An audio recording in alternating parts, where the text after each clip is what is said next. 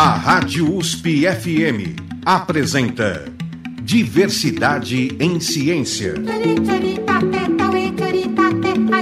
Entrevista com pesquisadores e cientistas sobre relações sociais, questões étnicas, de gênero e orientações sexuais. Para apresentar diversidade em ciência, Ricardo Alexino Ferreira. No Diversidade em Ciência de hoje, a nossa convidada é a socióloga Dilma de Melo Silva, professora do Departamento de Comunicações e Artes da ECA USP e do Programa de Pós-Graduação Interunidades em Integração da América Latina, o PROLAN USP. A professora Dilma irá nos falar sobre as leis 10.639 e 11.645 que tratam a, da história da África e da cultura afro-brasileira e também da cultura indígena, e a aplicabilidade dessas leis nos ensinos fundamental, médio e superior. Dilma, é um grande prazer tê-la aqui conosco. É um grande prazer estar com você também. Dilma, é o seguinte, uh, você é socióloga, Sim, né? sim. a professora da, da ECA USP, uhum. uma das primeiras professoras que traz a, a, questão da cultura brasileira, da cultura indígena, da, a, da cultura da África, né, da história da África e da cultura da África para dentro do âmbito da ECA e da comunicação. Como é que se deu essa, essa vinda da sociologia, da antropologia para, para a ECA? Então, Alexino, eu me formei aqui, né? Eu sou graduada em, em Ciências Sociais. Depois eu tive um, uns anos fora do Brasil, fiz meu mestrado na Suécia, fora, e de lá eu trabalhei na Guiné-Bissau. Eu trabalhei é, durante, logo após os, os movimentos de libertação, com um dos grupos étnicos de lá.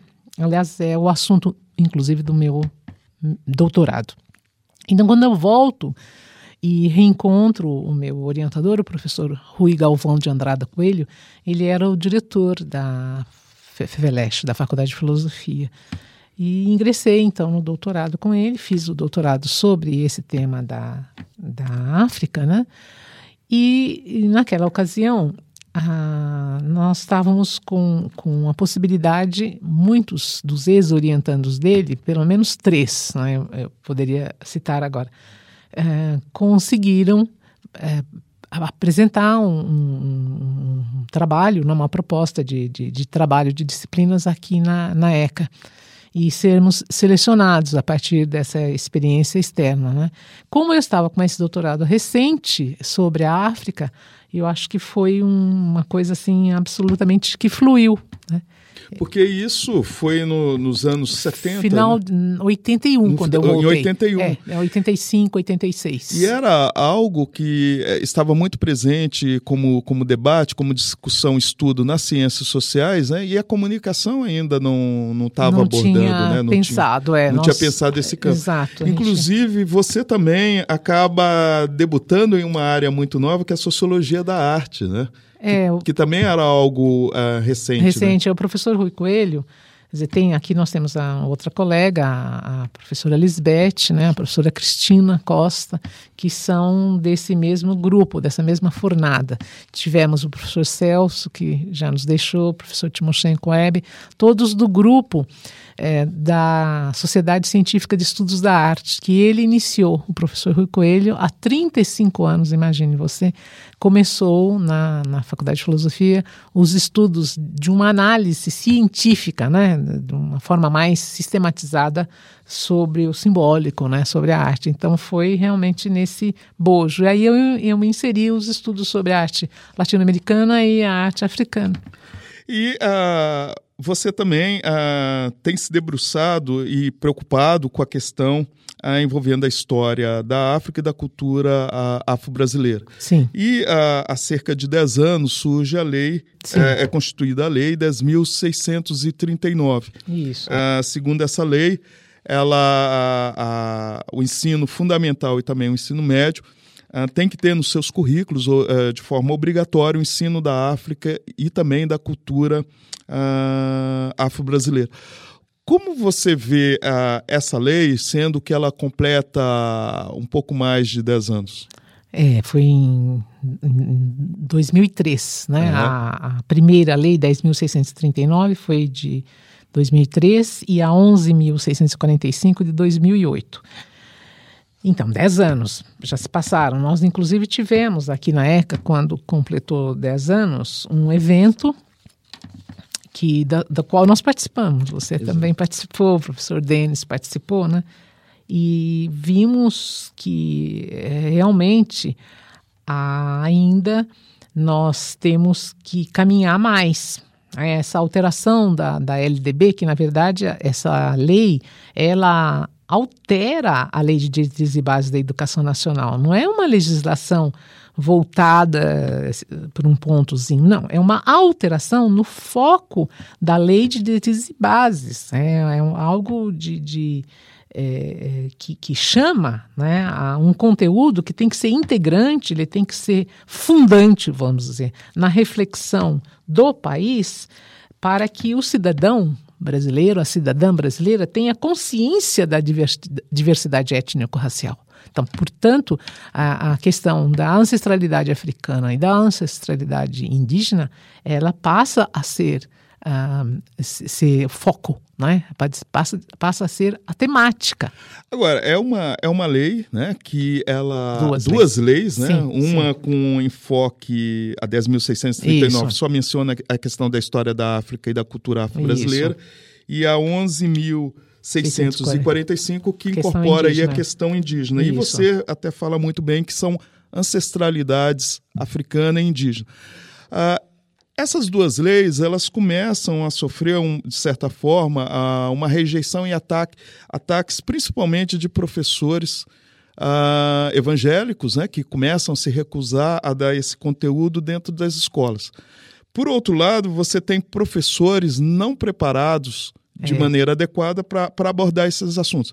Quer dizer, a Lei 10.639 e 11.645 são duas leis que ah, estão aí, mas ainda não, não foram aderidas de fato? Olha, ela, ela, as duas leis estão num processo, eu acho, de, de ir, ir e vir, vamos dizer assim, né? de, de pontos positivos. Hoje nós temos, por exemplo, muito mais material didático e paradidático disponível.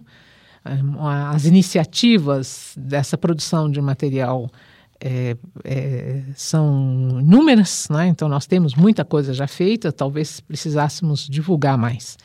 Mas ainda existe sim um, o que nós podemos chamar de um fundamentalismo religioso, né? que é, considera é, inadequada a discussão. Da, por exemplo, se você for tratar da religiosidade africana. Uhum. Né? Eles é, acham que isso é, está inadequado. Então, há obstáculos, há, há impedimentos, a gente encontra, assim, por parte de muitos educadores, supervisores, diretores, né? É, principalmente os que tenham alguma, alguma convicção evangélica aí é bem difícil. Viu? Eles é, são realmente empecilho na aplicação da, da lei. E, inclusive, também uh, o, o, Brasil ele tem uma, uh, uma percepção a respeito tanto da cultura indígena e da cultura hum. uh, com matriz aí, africana como sendo algo menor né?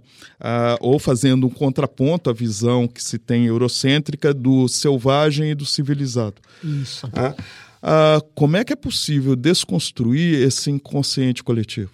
Pois é, você, primeira coisa é pela, pela informação. Né? Eu acho que a, a escola tem justamente essa tarefa de mostrar a falácia dessa visão é, do selvagem e da civilização, é, da ausência uhum. total de cultura, é, a ausência de história. A história da África começa quando os europeus chegaram. Por favor, né? isso é um, um absurdo. E o Egito? Onde está o Egito? O Egito fica na África. Exato. Não tiraram o Egito da África ainda, né? que eu saiba, ainda continua. A, a historiografia oficial né? Ela é muito é, marcada terrível, né? por uma né? negação do que não é europeu, não é?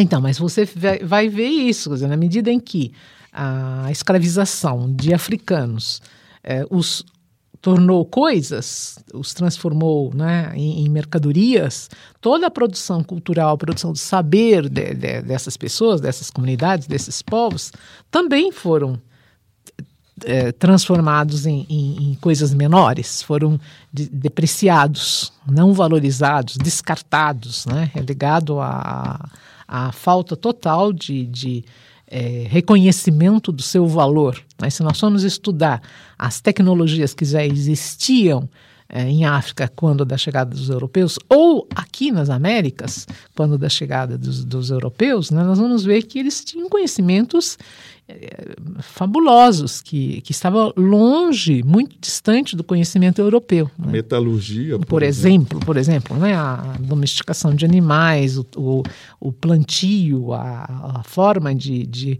rotatividade de, de uso da terra, a a forma de, de, de, lidar com, com os animais aqui na, nas Américas, o conhecimento que as nossas comunidades indígenas, os nossos povos tinham da fauna, da flora, né? quantas plantas, quantas raízes, folhas, frutos, que até hoje faz parte da nossa mesa. Inclusive a biopirataria, né? É, hoje... Ah, muitos, muitos laboratórios farmacêuticos né, claro. vão pegar esse conhecimento e transformar em medicamentos. Né? Ah, mas é, a, o conhecimento do, do, do, dos saberes, né?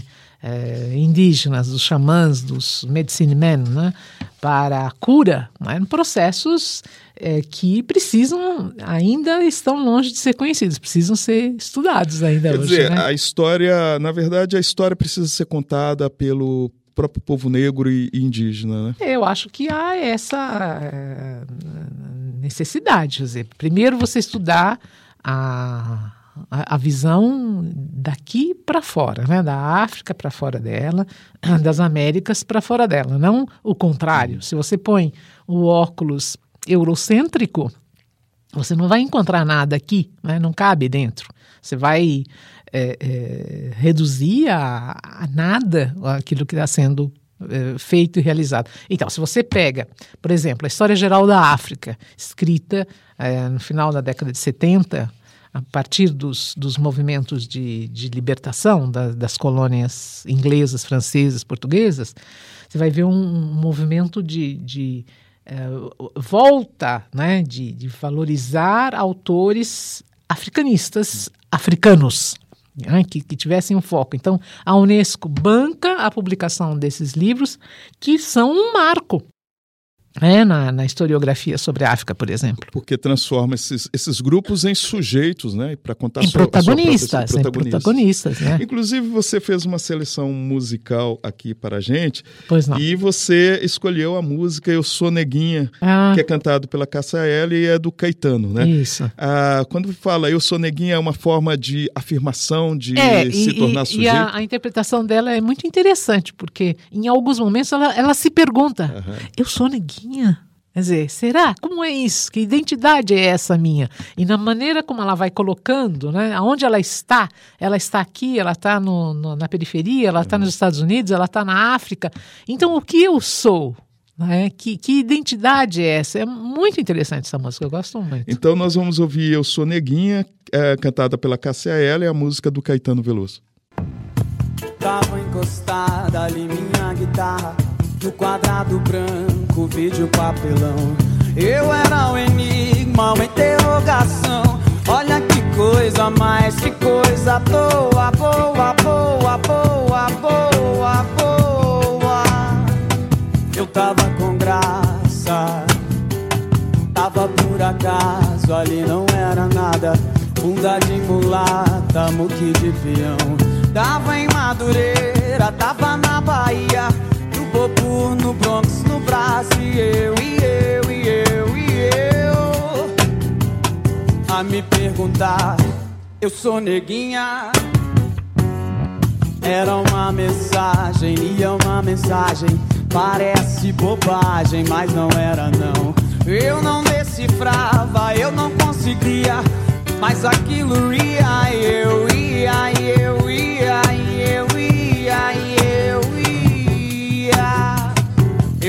perguntava. Era um gesto hippie, um desenho estranho, Homens trabalhando para e contramão. E era uma alegria, era uma esperança. E era dança e dança ou não, ou não, ou não, ou não, ou não.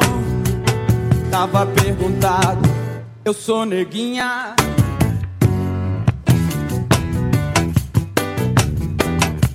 Eu sou neguinha, eu sou neguinha. Eu sou neguinha. Caetano, meu plano, eu sigo rimando enquanto pergunto quem fui, quem sou. Nas ruas de Havana, as putas cubanas, não sei quem me chama. Em Na areia, na lama da sul, daqui, Leblon. Meu tempo, esqueço do medo que tenho, que perco, que vejo passar em cada estação. Eu tenho fé, assim que é, ser ou não ser, um malandro, um mané. Eu conto história, quem ri, quem chora, no ato falho, eu sou o fruto da criação. Eu tava rezando ali completamente. Um crente, uma lente, era uma visão. Totalmente terceiro sexo, totalmente terceiro mundo. Terceiro milênio, carne nua, nua, nua, nua, nua, nua. Era tão gozado. Era um trio elétrico, era fantasia. Escola de samba na televisão. Cruz no fim do túnel, beco sem saída. Eu era a saída, melodia, meio-dia. Nós estamos aqui na Rádio USP FM, no programa Diversidade em Ciência, que tem como convidada a socióloga Dilma de Melo Silva, que é professora do Departamento de Comunicações e Artes da ECA USP e também do Programa de Pós-Graduação Interunidades em Integração da América Latina, PROLAN USP. A professora Dilma está nos falando a respeito das leis 10.639 e 11.645, que tratam uh, especificamente uh, da história da África e da cultura afro-brasileira e também da cultura indígena. Uh, pois é, Dilma, na música aí você fez a escolha, né? Eu sou Neguinha, cantada aí pela, pela Cássia Eller, e é uma música que fala da diáspora, né? E, e como o, o negro, muitas vezes, assim, ele se torna, pela, pela situação né, universal, porque ele está no mundo inteiro. Tá no né? mundo todo, é. Bom, uh, Dilma, uh, a Lei 10.639 e 11.645, como ela foi pensada e qual que foi a discussão que se teve para se chegar nesse, nesse formato. Mas antes de você responder isso, nós vamos para um breve intervalo.